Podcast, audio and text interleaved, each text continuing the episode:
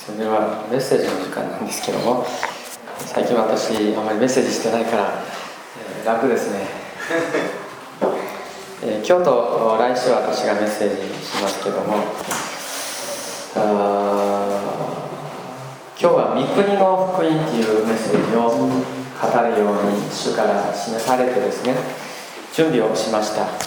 でも準備をしても話はまとまらないですね、えー、金曜日もダビデのマキアについて準備をするときにまとまりませんでした。あとは主に委ねて主が語ってくださることを願うのみであります、えー、先ほど賛美をしていた時に、えー、こういう思いが来ました。主がイエス様が私たちを本当に愛しておられる。皆さん一人一人をイエス様が本当に愛しておられる。それがイエス様が一番伝えたいメッセージだと思います。今日語る私が語るこのメッセージからそれを受け取ってください。文字は殺し主の御言葉の命は皆さんに命を与えます。それを文字にして受け取らない。ですからこの言葉は今日のメッセージはイエス様が語ったメッセージです。私が語ったメッセージではありません。ただイエス様が福音書の中で語られておられる。語っておられる。そのメッセージを私たち私がただあなんていうか代読ですね。代わりに読んでるだけの話です。ですからこれはイエス様がそう語っておられるでもその言葉はさっき私が受け取った思いはイエス様の愛のメッセージ。私があなたたちを愛していることを知ってほしい。そのメッセージですね。ですからその時に神様から主から言われるのは私たちは恐れる必要がない。これは主の愛のメッセージであります。皆さんの耳にそれが届くようにと心にそれが届くようにと願います、えー、御国国の福音というメッセージなんですけどもマタイの福音書の24章の14節開いてください。前の方にもありますのでマタイの24の14節ご一緒にこれをお読みしましょう。前の方を見ながらで結構ですので3はい。この御国の福音は全世界に述べ伝えられて全ての国民に明かしされそれから終わりの日が来ます。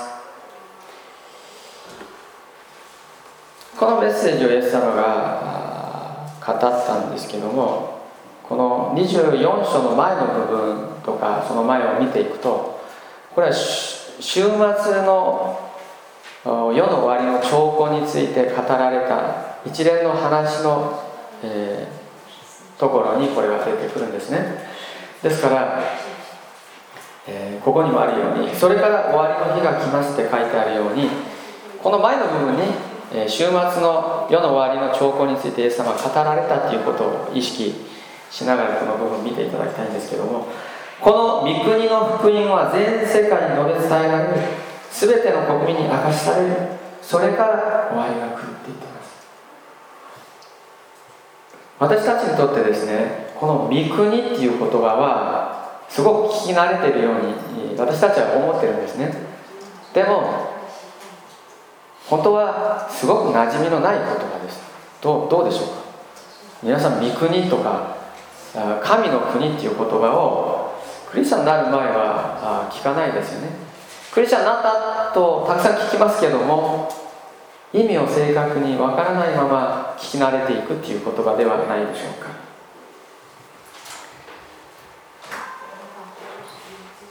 ですから私たちは福音っていう言葉を聞いた時に御国がすっぽり抜けてただ福音っていう言葉だけが本当は私たちクリスチャン生活の中で一人歩きをするっていうことが今日教会でたくさん起こっています。ですから御国の福音っていう言葉に非常に深い意味があるということですね。次のスライドちょっといきますけれどもじゃあ御国の福音とは何か。次もちょっと出してください。次々とね、はい、じゃあ何が福音っていう言葉は、えー、グッドニュースっていう意味なんです。ギリシャ語でもヘブライ語でも英語でも、まあ、日本語でもそうですね。福って書いて音ですから聞いて悪い思いがしない言葉です。ですから例えば、まあ、篠原先生を題材にして申し訳ないんですけど私がいきなりポンと現れてきて「篠原先生悔い改めなさい」って言った時にこいつ何って思うわけですよね。それが福音に聞こえるかっていう話です。次ちょっと行きましょう。これバシレイヤっていう言葉はギリシャ語です。それが、えー、三国です。三国っていうふうに書いてあるその聖書のギリシャ語はバシレイヤですね。それをヘブライ語にするとあごめんなさい。バシレイヤっていうのは福音っていう意味ですね。福音っていう意味です。で、えー、ああ違います。三国っていう意味で下が福音っていうことですね。ですからバシレイヤっていうのは三国下のユアンゲリオンっていうのは福音っていう意味です。ですから私たちはこの下のユアンゲリオンっていうこの良い知らせグッドニュースっていうことにはすごく思いがいきやすいんですけども上にあるバシレイヤこれ三国ですね。The Kingdom of God っていう神の国。でも正確な翻訳は神の王国なんです。民主主義共和国っていう意味じゃないんです。キンダムなんです。キンダム。王国。神の王国の福音をここで言っているんですね。ですからこの御国の福音っていうのは神の御国に入るためには避けて通れない。ことについてのお知らせなんです。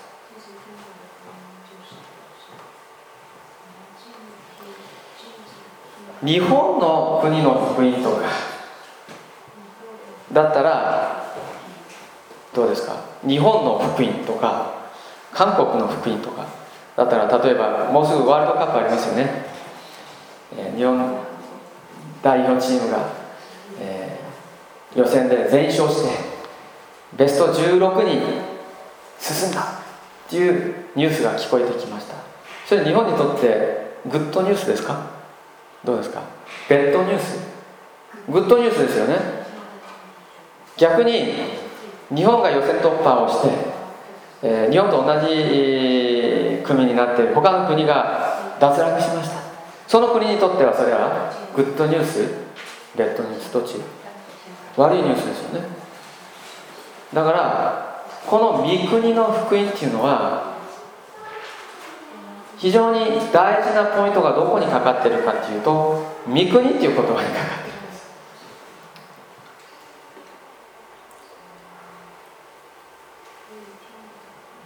です。なわち神の王国御国ですね。神の王国を生きるための重要なお知らせ。大切な良きお知らせだということが御国の福音なんです。日本の福音って言った時に日本にとって良いことが日本の福音ですよ。それは日本人になるんであればあるいは日本人であるならばとても重要です。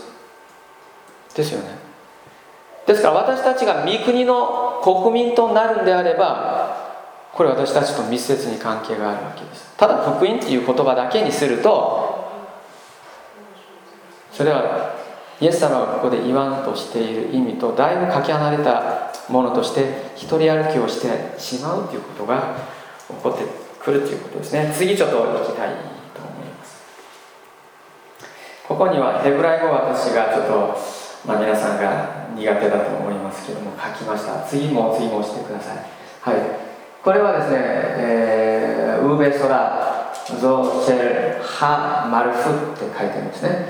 すなわち三国の福音って書いてありますが最初に書いてあるウーベソラっていうのはもともとはバーサールっていう言葉です。これが良いお知らせ、えー、福音っていう意味なんですね。ですから御国における良いお知らせをイエス様がそれが全ての国々全ての民に述べ伝えられて終わりが来ると言ってるんで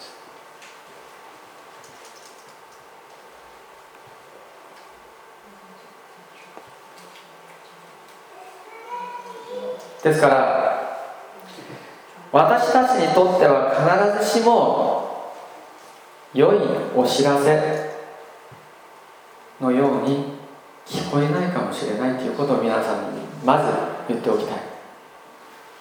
私たちにとってはそう聞こえないかもしれません。でも主が言われます。それはあなたたちにとって良いお知らせだ。いやそう聞こえません。主は言われます。良いお知らせです。御国の良いお知らせですって言ってるんです。皆さんが良いその御国にとって良いお知らせだって言ってるその御言葉を受け取るためにはあ私は御国の神の王国の民である。その神の王国の民となるっていうことを意識していなければならないということですね。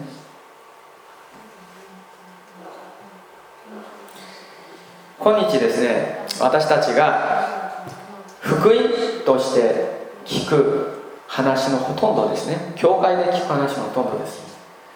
それは誰が聞いても福音ですよ。誰が考えても良いお知らせに違いない。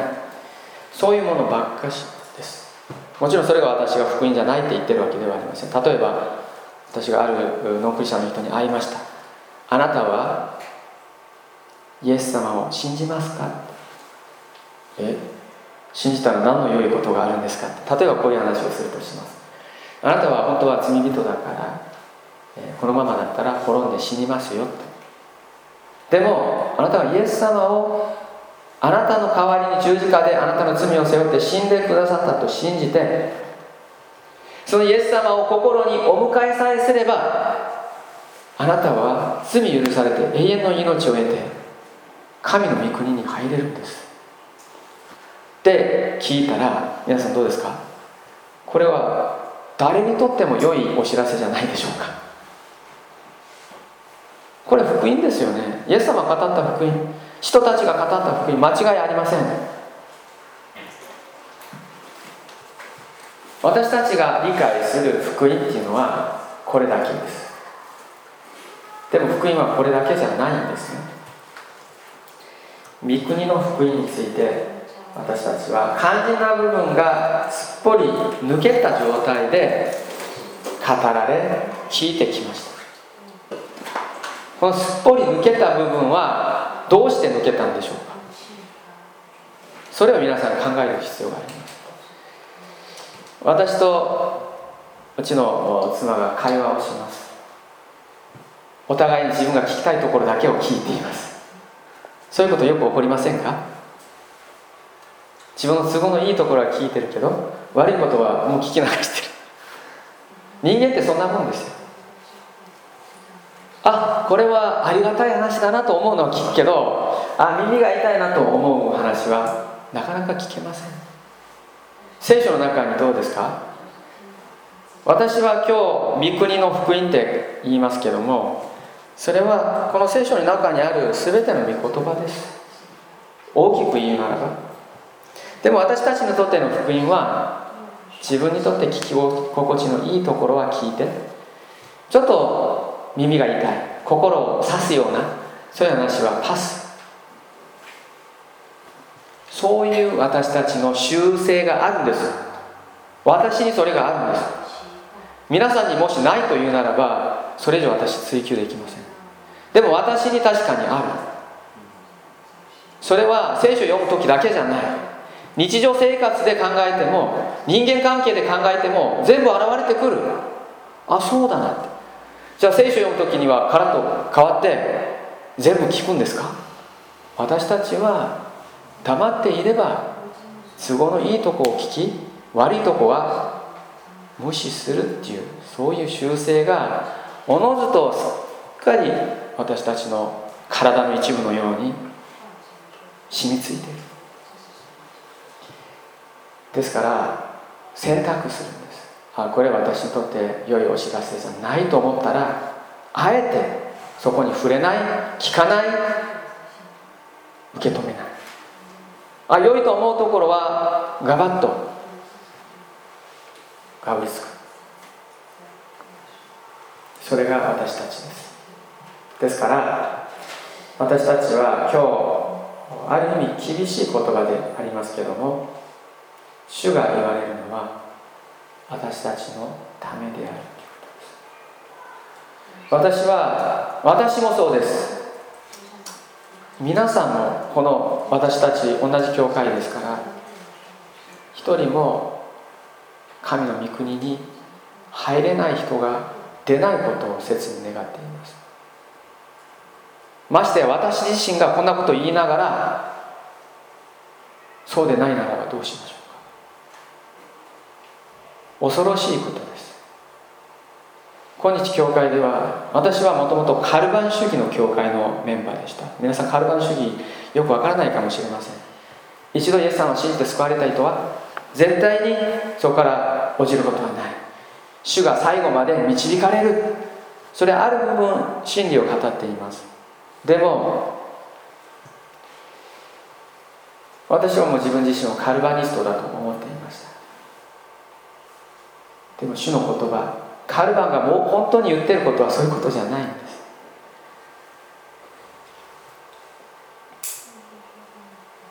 私たちはもうすでに完成しているものではないんです。主の警告を私たちは耳にしっかりと受け止める必要があります。今日は福音について語りますのでこれは日本にとっての福音ではないかもしれません。韓国にとっての福音ではないかもしれません。アメリカにとって福音。私個人にとって福音。あるいはあの人にとって福音とかそういう基準では全くありません。聖書が語っている福音です。御国の福音です。私たちの聞き心地がいい。私たちにとって聞き心地がいいか悪いかじゃないんです。それが神の言葉です。別に私が飾った言葉を皆さんに分かち合うわけではありません。神の言葉です。イザヤ書の40章に行きます。皆さんこの言葉よく読むと思います。ちょっとたくさん出てますので一回、えー、通して読みたいんですけどもまずですね、えー、区切って、えー、読んでいきたいと思うんですがまず、えー、3節からあ5節までをお読みしましょうか。よろしいですか？3節から5節。3はい。荒野に呼ばわる者の声がする主の道を整えよう。荒れ地で私たちの神のために王子を平らにせよ。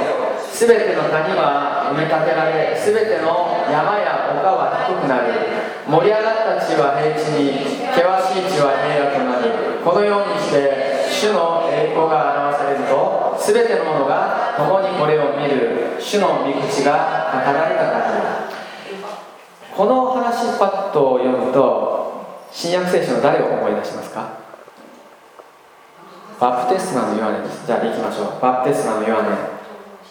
行きたいと思うんですね、えー、マタイの3章の2節。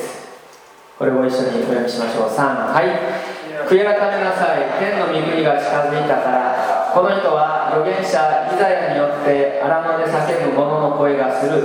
主の道を用意し主の通られる道をまっすぐにせよと言われたその人である。先ほど読んだイザヤ書にある言葉はここで引用されてますね。すなわち荒野に呼ばわる者の声。それはまあバプテスマのヨハネが語った声でもあります。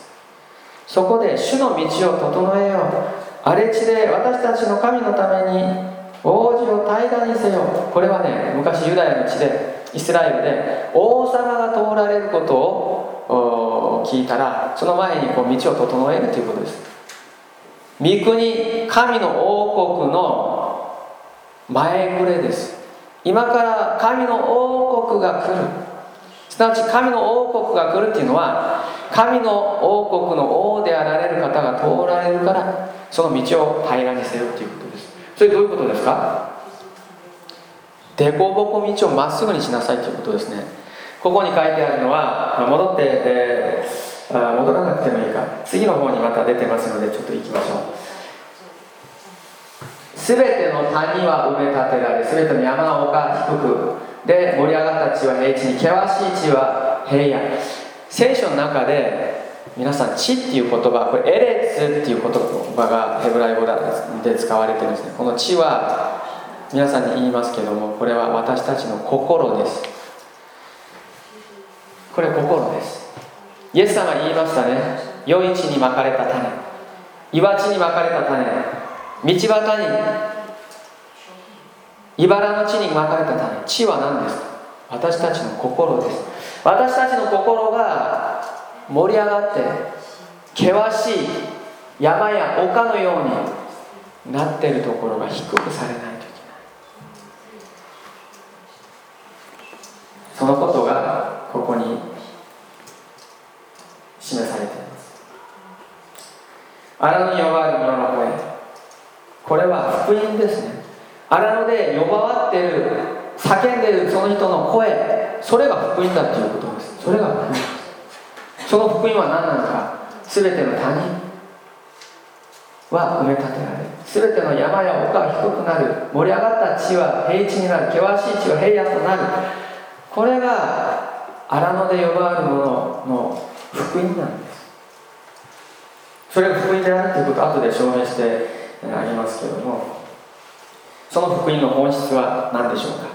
ここに書いてあることは私たちがパッと理解できる言葉に変えます。それは私たちの自我自己義自己中心さに打ち砕かれてすなわち自分に死ぬことをここで言っています。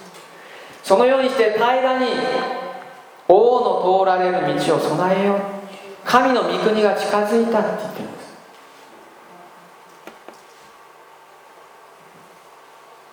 もしそのような自己義自己中心さ自分に死んでいなければ主の栄光は表されない。このようにして5節にあります。主の栄光が表されるって書いてあります私たちは主よあなたに栄光をお返しします。あなたの栄光のために。って言葉では言いますけども私たち自身が平らにされることを通らなければ決して主の栄光は表されないのであります。これがイザヤの40章の3節から5節ですね。ここで、えー、皆さんに前も言ったことありますけどもユダヤ人たちのヘブライ文学の独特な表現方法それは繰り返し同じことを言葉を変えて同じ内容のことを言うっていうことですこのイザヤ書の40章を見ると同じことを繰り返しています。本質的に言ってることは同じなんですね。これはワードプレイです。言わんとしてることは同じです。次の6節から8節がまた同じことを言い出しますのでちょっと聞いてみましょう、えー、イザヤの40章の6節から8節。これも、えー、ご一緒に皆さんとお読みしたいと思います。3はい。呼ばわれという者の声がする。私は何と呼ばわりましょうと答えた。すべての人は草その栄光は皆野の花のようだ主の息吹がその上に吹くと草は枯れ花はしぼむ。誠に神は草だ草は枯れ花はしぼむ。だが私たちの神の言葉は永遠に立つ。同じ内容です。そう見えるか見えないか分かりませんが。本質は同じ。呼ばわれというものの声これが福音です。先ほどはあ荒野で呼ばわる者の声。ここは呼ばわれというものの声。同じことですね。じゃあ何と呼ばれましょうか。こういうことですね。全ての人さっきさっきはあ盛り上がった地険しい地が平らになることについて言っていました。そのようにして主の栄光が表されると言っていました。ここでは全ての人血は人の心だと言いました。ここでは全ての人は草その栄光は皆野の花のようだ。主の息吹がその上に吹くと草は枯れ花はしぼむ。まと誠に民は草だ。私たちは草であり花であると言ってるんですね。私たちは枯れて私たちはしぼむ。だが神の言葉は永遠に立つ。主の栄光が表される。いうことですね。同じ内容の繰り返しであるわけです。この話を聞くとまあ、あんまりいい気がしない人もたくさんいると思います。この世でこんなことを語るといい気がしないでしょう。反発を買うでしょう。主の息吹が私たちの上に吹くと草は枯れて花はしぼむすなわち私たちの自我私たちの自己義自己中心さそれが打ち砕かれて死ぬことそれ言ってるんですね。でも私たちは自分が頑張ったら自分に自己義に自己中心に死ねるんですか？そうではありません。ここに私たちがどんな祈りを日々せ切に祈らないといけないかが示されています。ここを見ると主の7節に主の息吹がその上に吹くと草は枯れ花はしぼむとあります。その主の息吹っていうのはルアフっていう言葉です。精霊さんなんです。精霊さんそうすると私たちの自我が自己義が自己中心さが打ち砕かれて神の言葉が永遠に立つ。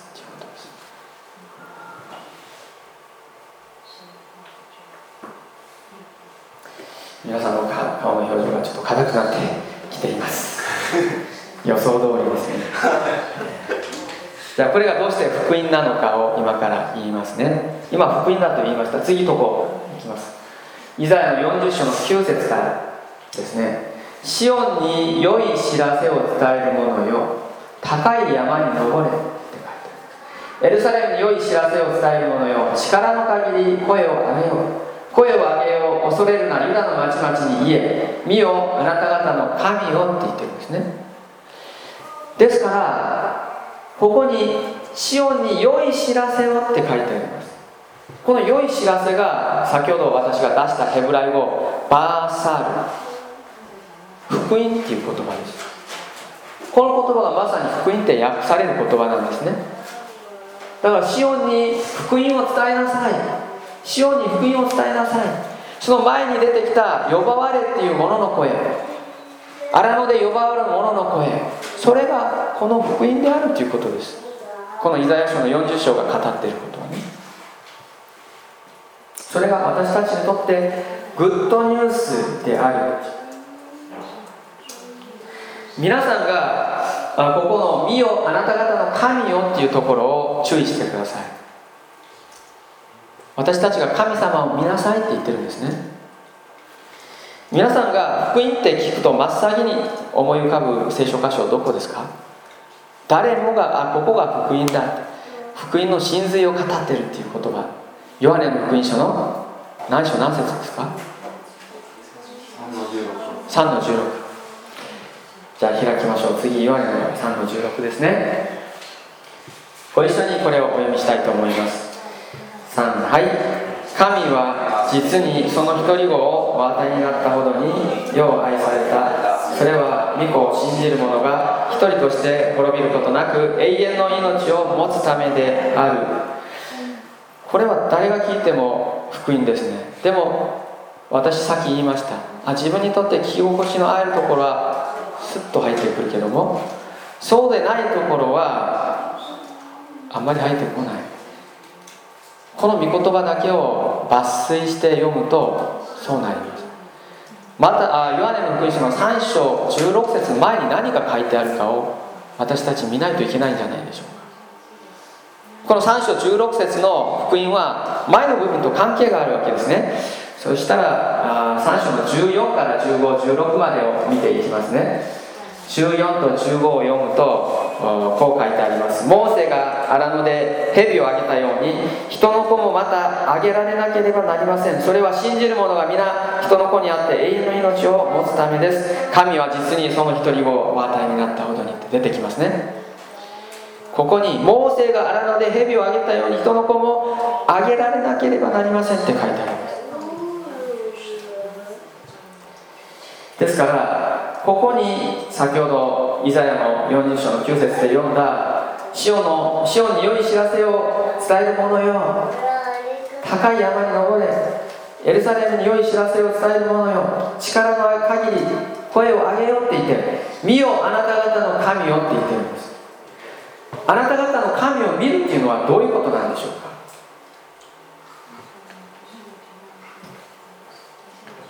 先ほどのヨハネの3章の14節にはモーセが荒野で蛇をあげたように人の子もまたあげられなけれななければなりませんって書いてある。これはどこから出てくるのか皆さん知っています。民数記の21章の9節。ちょっと開きましょうか。民数記の21の9節。ご一緒にこれをお読みしたいと思います。よろしいですね。3はい。モーセは一つの聖堂の蛇を作りそれを旗竿の上につけたもし蛇が人を噛んでもそのものが聖堂の蛇を仰ぎ見ると生きた。ここです。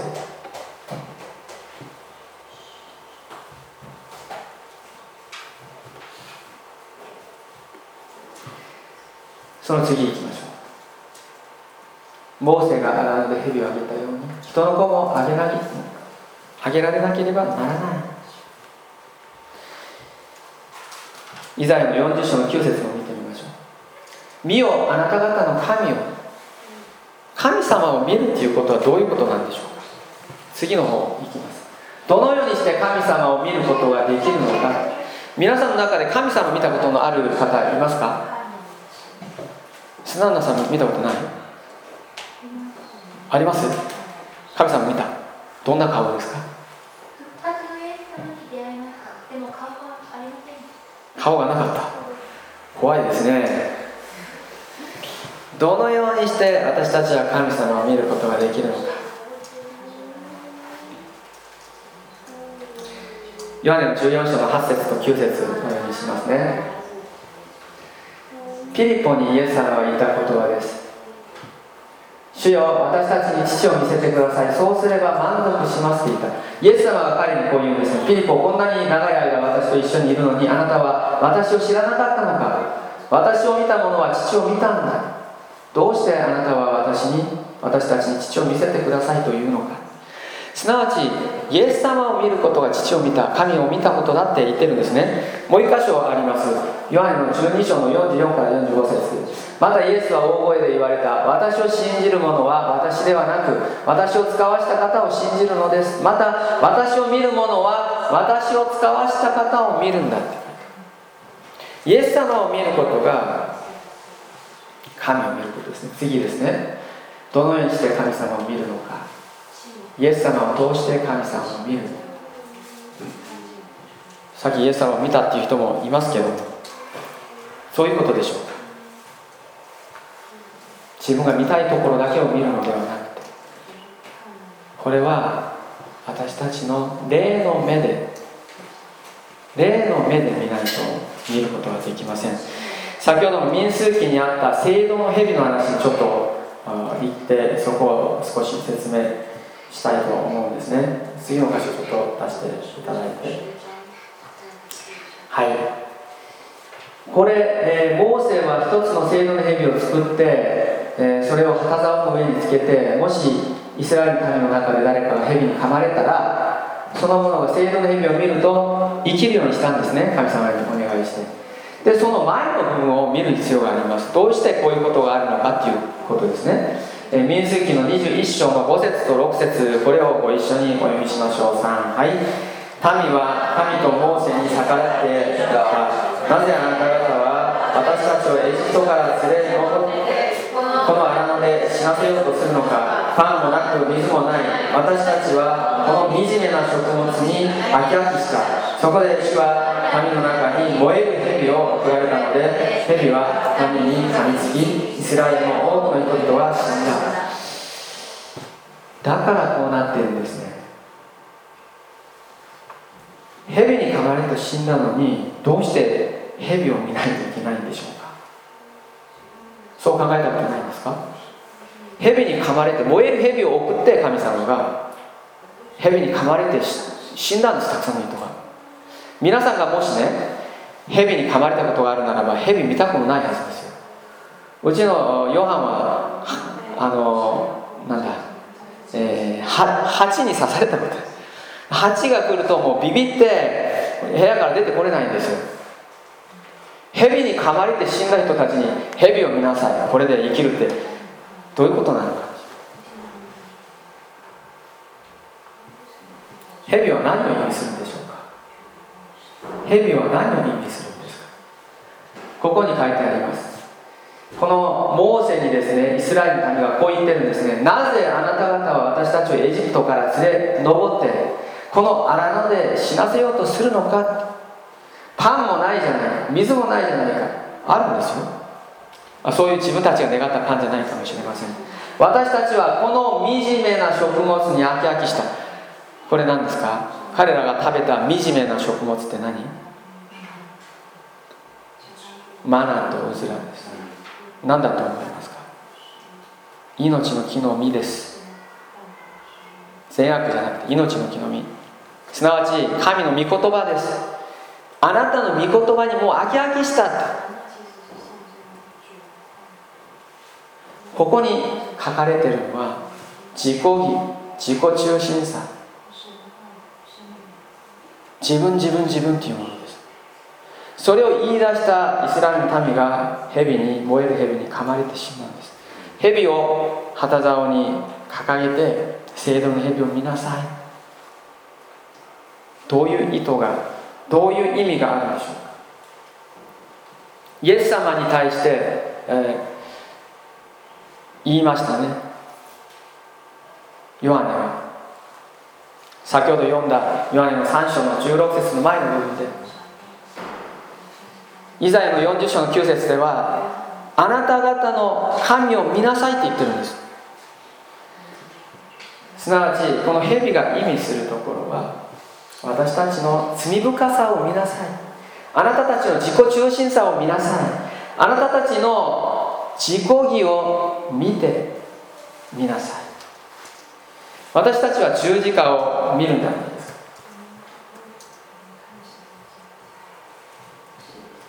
イエス様が十字架にかかられたことを通して私たちは何を見る必要がある次のところちょっといきます。モーセが荒野で蛇をあげたように人の子もあげなあげられなければなりません。それは信じる者が皆人の子にあって永遠の命を持つためだ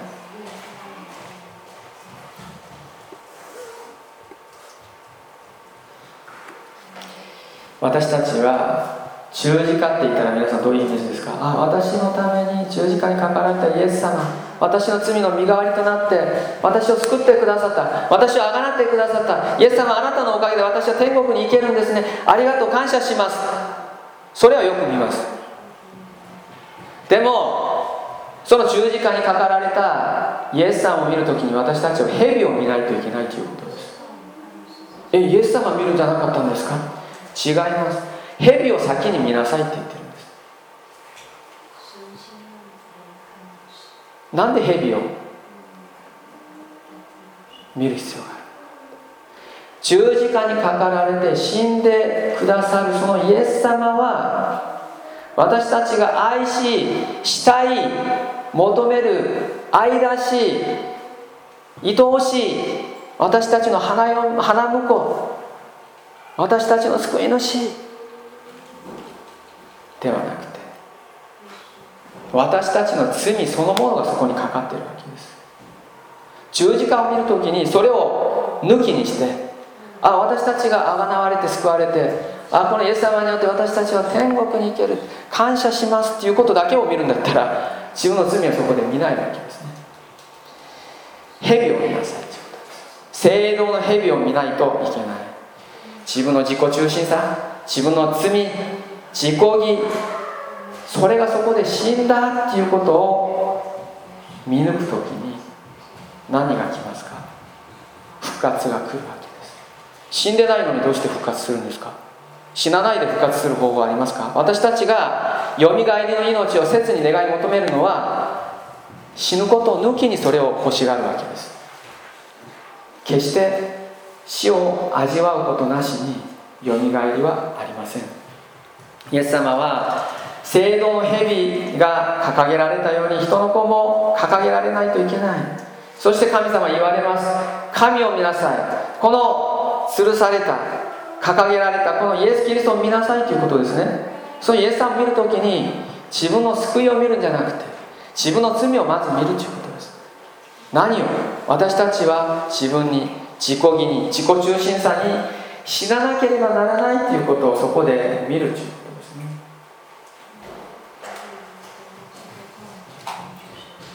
それを私たちはまず知る必要があります。次のところに行きます。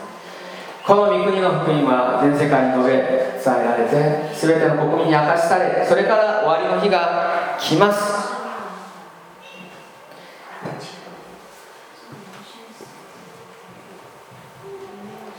次行きましょう。長いんですけどもこれは読みたいですね。ご一緒にお読みしましょう。イエス様が語った福音です。これが福音です。皆さんあのその全体いいとこだけ取るんじゃなくてイエス様が語った福音の全体を見る必要がありますこれはイエス様が語った福音なんです。24節から28節までご一緒にお読みしましょう。3はい。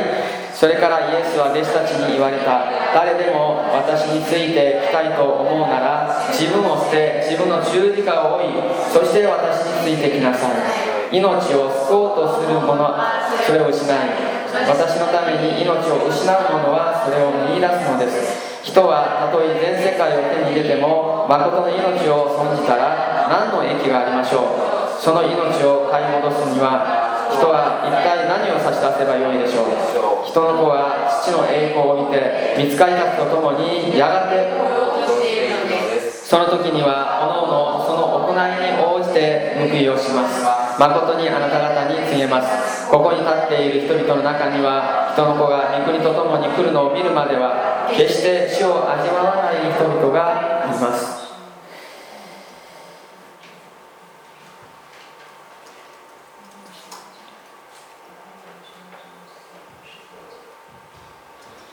この御言葉皆さんは読んだことがきっとあります。イエス様が言われる福音はここにその真髄が書かれているんですね。27節人の子が父の栄光を帯びて見つかりたちと共にやがて来ようとしている。その時にはおのおのその行いに応じて報いると書いてあります。皆さん行いに応じて報いられるんです。その報い行いは何でしょうか？いや貧しい人をたくさん助けてあ倫理道徳をちゃんと守ってスピード違反しないで飲酒運転しないで隣の人貧しい人を助けてそういうことでしょうか？ああそういうことかもしれない。聖書が言っている良い行いとは何でしょうか？これ皆さんが真剣に考える必要があります。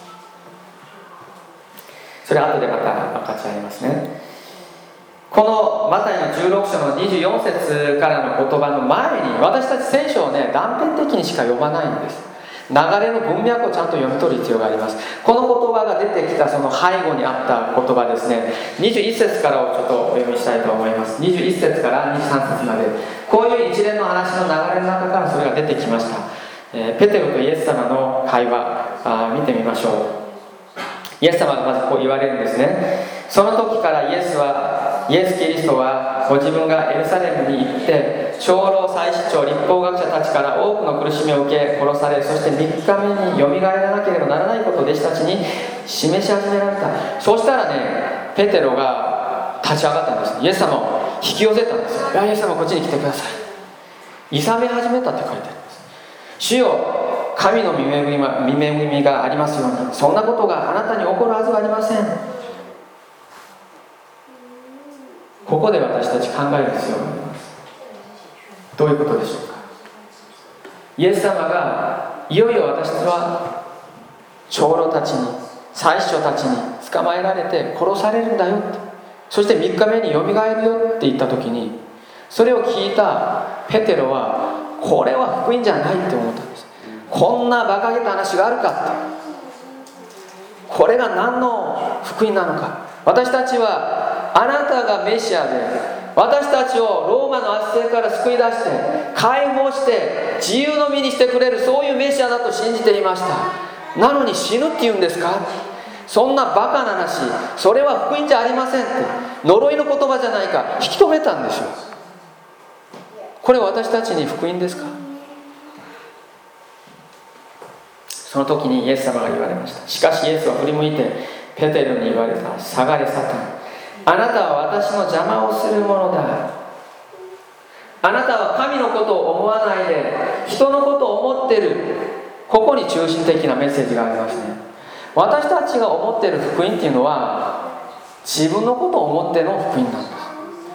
神のことを思ってないんです。御国の福音じゃなくて我が福音っていうことでしょう。それをペテロは言われてしまった私たちもそういうところを通っています。ルカの福音書の9章の23節。同じ内容です。これを読まないことにします。ヨハネの12章の23節から26節をお読みしたいと思います。次のところですね。これはご一緒にお読みしましょう。28節まであるので2枚にわたっていきますけどもご一緒に3はいするとイエスは彼らに答えて言われた。人の子が栄光を受けるその時が来ました。誠に誠にあなた方に告げます。一粒の麦がもし地に落ちて死ななければそれは一つのままです。しかしもし死ねば豊かな実を結びます。自分の命を愛する者はそれを失いこの世の世でその命を憎む者はそれを保って永遠の命に至るのです。私に仕えるというのならその人は私についてきなさい。私がいるところに私に仕える者もいるべきです。もし私に仕えるなら父はその人に報いてくださいます。次ですね。今私の心は騒いでいる。何と言おうか。父よこの時から私をお救いくださいと言おうか。いやこのためにこそ私はこの時に至ったのです。父よ皆の栄光を表してください。その時天から声が聞こえた。私は栄光をすでにまたもう一度栄光を表そう。イエス様が十時間前にしてこのことを語ってるんですね。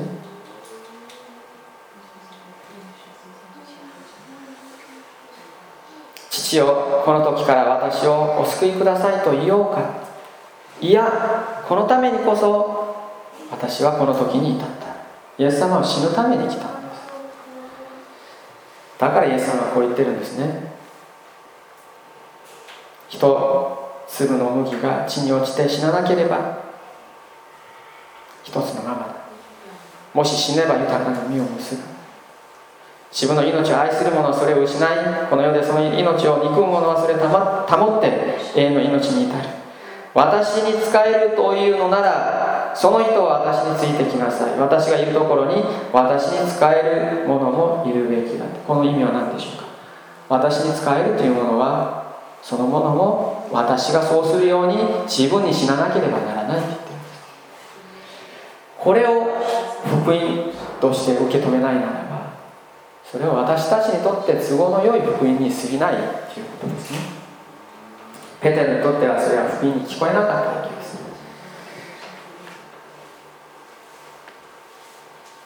次のところ行きましょう。これはパウロが語った福音の真髄ですね。これ何度も私たちは読んだことがあります。これを一緒にお読みしましょう。今まで語ったことと重ね合わせるとぴったしくると思います。3はい。私はキリストと共に十字架につけられました。もはや私が生きているのではなくキリストが私のうちに生きておられるのです。今私が肉にあって生きているのは私を愛し私のためにご自身をお捨てになった神の御子を信じる信仰によっているのです。私たちは十字架にイエス様と共につけられた。十字架を見るときに聖色の蛇自分の罪を先に見ないといけないんです。その後で贖いの感謝があるんでしょう。私たちは死んだんです。今生きてるのは復活の命であると書いてありますね。それでは次ちょっとまあ終盤ですのでもうちょっとの辛抱ですね。いきましょうか。自分に対して死んでいるとはその証拠は何でしょう？多くの人がこれで勘違いする人がいます。自分に死んでるならば誰にでも優しくて何も文句も言わないで、ま、何言われても「はいはい」ってああの人自分に死んでるなってそういう意味じゃないんです。うちの旦那は自分に死んでない。私に対してこれっぽっちも優しくないんだからね。そういうふうに思うのはもちろんそういう領域もあると思いますけどもそれはあまりにも自己中心な考え方です。篠原先生はアメって言ったんですけど逆なんですね。うちの妻は私に対していつも厳しいことを言ってくる。自分で死んでいない。お互い様ですね。どういうことなんですか？お互い様自分に死んでいることを証しするのはこういうことですイザヤ書の53章いきます、うん、もうすぐで終わりますのでもうちょっと我慢してください。イザヤ書の53章の10節と11節。このイエス様の予言ですね。メシアについての予言の言葉です。ご一緒にお読みしましょう。3はい。しかし彼を砕いて痛めることは主の御心であった。もし彼が自分の命を在家のための生贄とするなら彼は末永く子孫を見ることができ主の御心は彼によって成し遂げられる。彼は自分の命の激しい苦しみの後を見て満足する。私の正しいしもべはその知識によって多くの人を義とし彼らの咎を彼が担う。主の御心は彼によって成し遂げられる。彼は自分の命の激しい苦しみこれが主の御心だったんですね。それに満足する書いて次行きましょう。イエス様のところ本格的に見ていきます。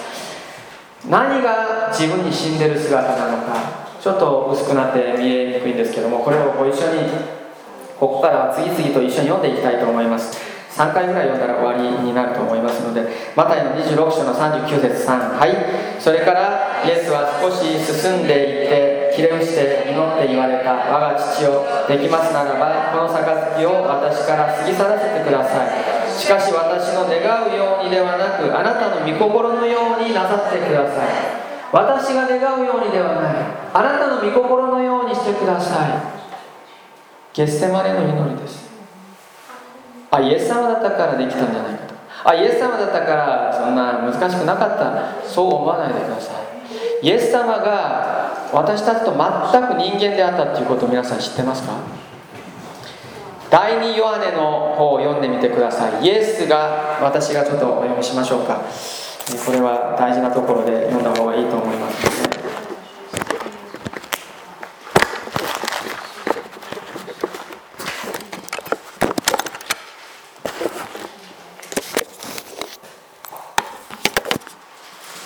第2ヨハネの方に行ってください。第2ヨハネの7節。なぜななぜお願いするかといえば人を惑わす者すなわちイエス・キリストが人として来られたことを告白しない者が大勢世に出ていったからです。こういうものは惑わすものであり反キリストです。イエス様がイエス・キリストが人として来られた。私たちと全く同じ。巫女である方が人として来られてさまざまな苦しみを通して忍耐を学ばれたとヘブル人への手紙に書いてあります。イエス様は神の御子だからただで学んだんじゃないんです。さまざまな私たちが口で表すことのできない試練と苦しみを通されて御子であられる方が忍耐を学び従順を学ばれたわけです。イエス様は神の子神だからできたんであって私たちにはできませんっていう言葉はそこで通用しないんです。だから私たちは簡単にできると言ってるわけではありません。御子イエス様はそれだけ苦しまれた。聖霊様がイエス様の隣でどれだけ助けたでしょうか。聖霊様に求めないといけないんですね。私の願うようにではなくてあなたの御心のようになさってくださいとイエス様は言われました。次行きましょう。ヨハネの4章の34節。ご一緒に3はいイエスは彼らに言われた。私を使わした方の御心を行いその御業を成し遂げることが私の食物です。次行きましょう。ヨハネの5章の19と30節。そして6章の38節ですね。ご一緒に3はいそこでイエスは彼に答えて言われた。誠に誠にあなた方に告げます。子は父がしておられることを見て行う以外には自分からは何事も行うことはできません。父がなさることは何でも子も同様に行うのです。私は自分からは何事も行うことができません。ただ聞く通りに裁くのです。そして私の裁きは正しいのです。私自身の望むことを求めず。私を使わした方の御心を求めるからです。私が天から下ってきたのは自分の心を行うためではなく私のを使わした方の御心を行うためです。これがイエス様ですね。自分の自身の私自身の望むことを求めない。私を使わした方の御心を求める。もう一個次のところ3箇所ありますのでこれもお読みしましょう。イエス様は徹底的に自分を無にした方です。自分がないお方です。それが私たちにとっては恐ろしいかもしれませんが主が言われます。それがあなたたちにとって一番安全であり平和であり祝福であり最も良いお知らせであると主が言われます。そのための葛藤も葛藤も戦いもありますけれども私たちはそこを目指して歩んでいるわけですね、えー、ヨハネの8章10章14節にちょっと読んでいきましょう。3はい。イエスは言われたあなた方が人の子をあげてしまうとその時あなた方は私が何であるかをまた私が私自身から何事もせずただ父が私に教えられた通りにこれらのことを話していることを知るようになります。誰も私から命を取った者はいません。私が自分から命を捨てるのです。私にはそれを捨てる権威がありそれをもう一度得る権威があります。私はこの命令を私の父から受けたのです。私が父におり父が私におられることをあなたは信じないのですか？私はあなた方に言う言葉は私が自分から話しているのではありません。私のうちにおられる父がご自分の技をしておられるのです。イエス様は自分っていうのがないお方ですね。皆さん私たちを一番苦しめるのは自分であることを知ってください。私自身がそうであります。本当の自由本当の安息本当の復活の命を味わうためにまず死ぬっていうことです。これを毎日祈る必要があるということです。毎日。勘違いはしないでください。妻の御心の通りにとか 夫の御心の通りにではありません。あの兄弟姉妹の御心の通りではありません。主の御心それがもしかしたらそういう形で現れることもある最後にこの言葉皆さんにこれは次のメッセージで語ることもなるかもしれませんがここだけ私たちが今どこに立っているのかを見抜くためです。いいですか？これ読んでみましょう。3はい。我思うゆえに我あり。これ有名な言葉ですね。誰の言葉ですか？下に書いてあります。優しく。ルーネデカルトですね。デカルトしてますか？子供たちを知らない方の子供たちもいますね。私たちがどこに立っているかここに立っています。我をゆえに我あり。聖書はこれに真っ向から反対しています。近代の今現代のそうです。社会が成り立っている土台はこの上です。17世紀の哲学を代表するデカルトが語ったこの言葉の上に現代社会は成り立っています。合理主義経験主義科学主義がここから実を結んで今大きな木となっています。全ての糸はこの上に立っている教会はこの土台が教会の中にも幅を利かしている我を思うゆえに我あるこれすごくいい言葉のように聞こえるんです。ああすごいなこれ聖書の思想を真っ向から反対しています。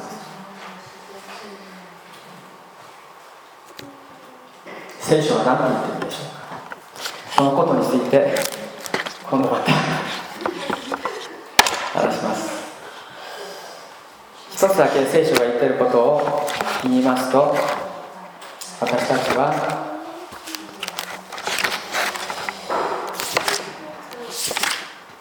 今度はですねヨハネの福音書一章がいかに漱石とつながっているものなのか。解き明かしていきたいと思うんですけども、えー、漱石一章二節だけ今日お読みしましょうか。それで終わりにします。漱石一章の二節ですね。デカルトは、うん、我思うゆえに我ありと言いましたけども聖書はこう言っています。漱石一書の2節。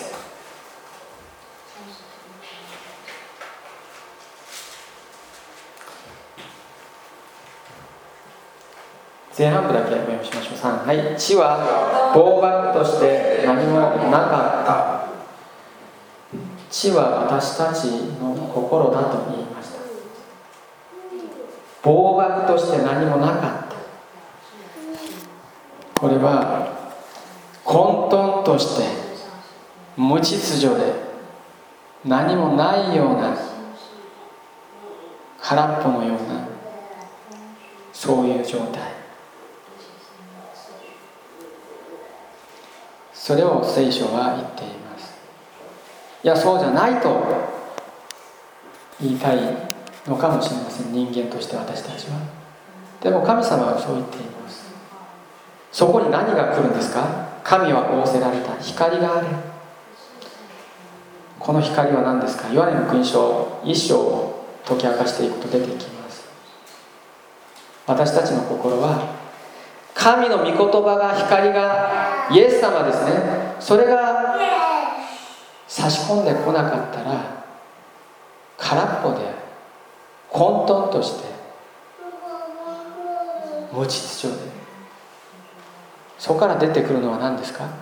混沌混乱無秩序虚無。そういうのが出てきます。私たちには福音が必要です。御国の福音が。それが光として差し込んできてイエス様です。ね私たちの中に住まわれる時に私たちは初めて次の新しい次元に導かれます。自分の頭で我を思う。だから故に我はあるっていう思いが私たちを支配する限りこれを拒絶し続けるように私たちは主の言葉を本当に謙虚にありのまま受け取る必要があります。自分の好みで選び取ったり選別することをやめた方がいいです。主が言われます。安心しなさい。恐れる必要はない。それが私たちを愛するがための私たちに与えてくださっている主の言葉であるからです